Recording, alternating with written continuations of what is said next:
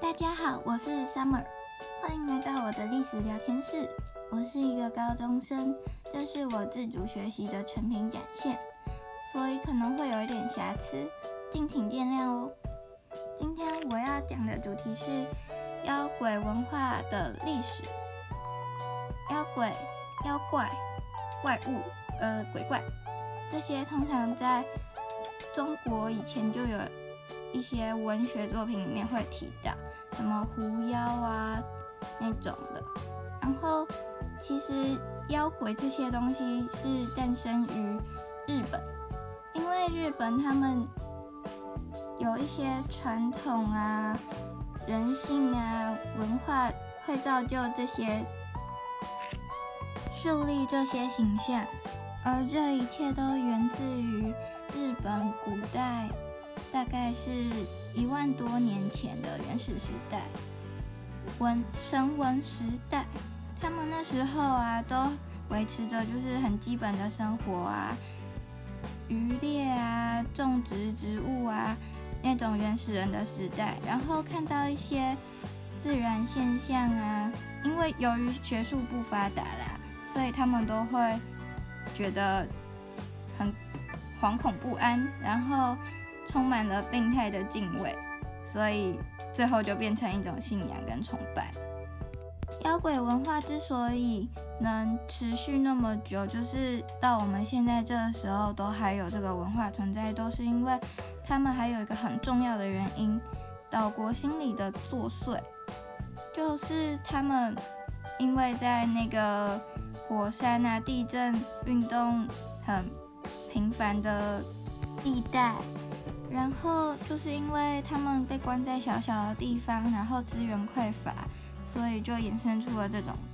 妖鬼的存在。然后日本妖怪跟中国有很深的渊源，他们其实就是日本有了，然后就传到中国，然后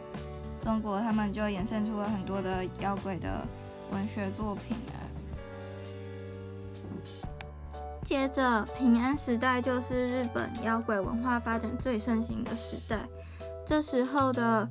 就是妖鬼文化变成了一种民间信仰。有人统计出了这时代大约出现了四百多种妖物的形象。然后到了日本的室町时代，文学创作备受民众文人青睐，庶民阶层的地位明显提高了。然后再来就是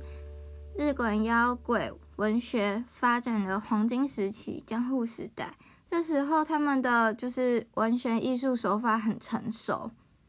多样，就是多种多样，有多样化。然后，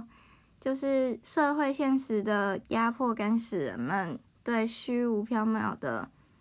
妖鬼文学更加的喜爱。然后，这其实妖鬼啊，这些就是都源自于他们的日本人的。宗教、民族心理双重性跟政治需求，他们的民族文化心理的双双重性啊，就是尸骨，就是他们就是会有一种敏感、忧患的民族性格心理，就是日本他们以前就是会有一些什么武士啊、尚武好斗啊、举羽刀啊这些文化之类的。就有再加上那些中国道教、儒家思想啊、佛家禅道之类的这些文化柔合，就会变成一种他们的独特复杂的文化特征。总而言之，日本的妖怪文学靠的不是不只是人们的想象啦，更多的是吸收祖先他们代代相传的妖灵崇拜，融合外来。佛教啊，道教理论就是那些宗教思想逐渐塑造成的一个饱满的妖怪形象。那么这次的妖怪的介绍主题就到这里喽，下次再见吧，拜拜。